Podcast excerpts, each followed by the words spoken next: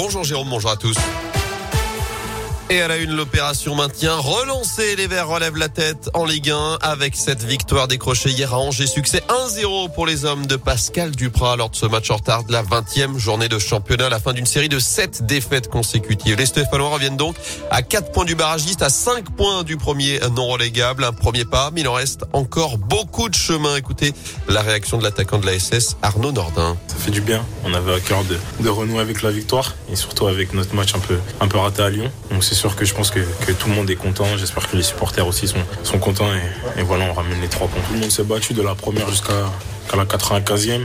Même les rentrants, on peut voir que voilà, ils ont couru, ils ont défendu. C'était un match très compliqué. Voilà, même si quand on était moins bien, on a un peu reculé. Mais je pense que, que voilà, tout le monde est resté solidaire. Et voilà, c'est comme ça qu'on va aller grappiller des points. C'est pas fini, c'est que le début. On sait encore qu'on est dernier et on a encore beaucoup de points à prendre. Et prochain rendez-vous ce dimanche, huitième de finale de Coupe de France à Bergerac avant de recevoir Montpellier en Ligue 1. Ce sera le samedi 5 février à 17h dans le Chaudron.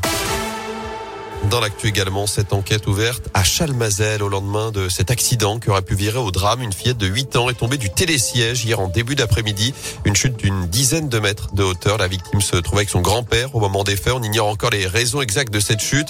Elle a été prise en charge en tout cas par l'hélicoptère du SAMU pour être transportée vers l'hôpital nord de Saint-Etienne. D'après les pompiers, ses jours n'étaient pas en danger. Un homme condamné à saint à un an et demi de prison ferme pour trafic de stupéfiants, notamment d'héroïne. L'individu a été interpellé en début de semaine dernière en pleine rue dans le quartier Saint-Roch, Badouillard. Chez lui, les enquêteurs ont retrouvé 200 grammes d'héroïne, 600 grammes de produits de coupe et près de 3000 euros en liquide. Il a été présenté en comparution immédiate en fin de semaine dernière avant d'être incarcéré dans la foulée. Le coût de la vie, les prix de l'énergie, les emplois ou encore les salaires journée de mobilisation interprofessionnelle ce jeudi chez nous et partout en France. Des perturbations sont à prévoir dans les écoles, les crèches ou encore les transports. Le mouvement est d'ailleurs reconductible selon l'intersyndicale. En attendant, plusieurs rassemblements sont prévus chez nous ce matin à 10h30 devant la Bourse du Travail à saint Même heure, place Cadelade au Puy-en-Velay. Enfin, ce sera à 11h tout à l'heure devant la Sécurité sociale à Rouen.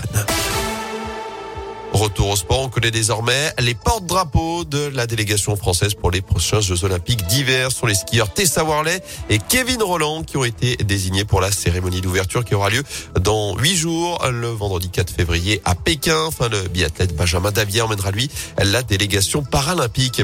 Et puis les Bleus dans le dernier carré à l'Euro de hand. L'équipe de France a décroché hier son ticket pour les demi-finales en renversant le Danemark déjà qualifié. Succès 30 à 29. Les Français affronteront demain demain soir la Suède pour une place en finale de cette compétition.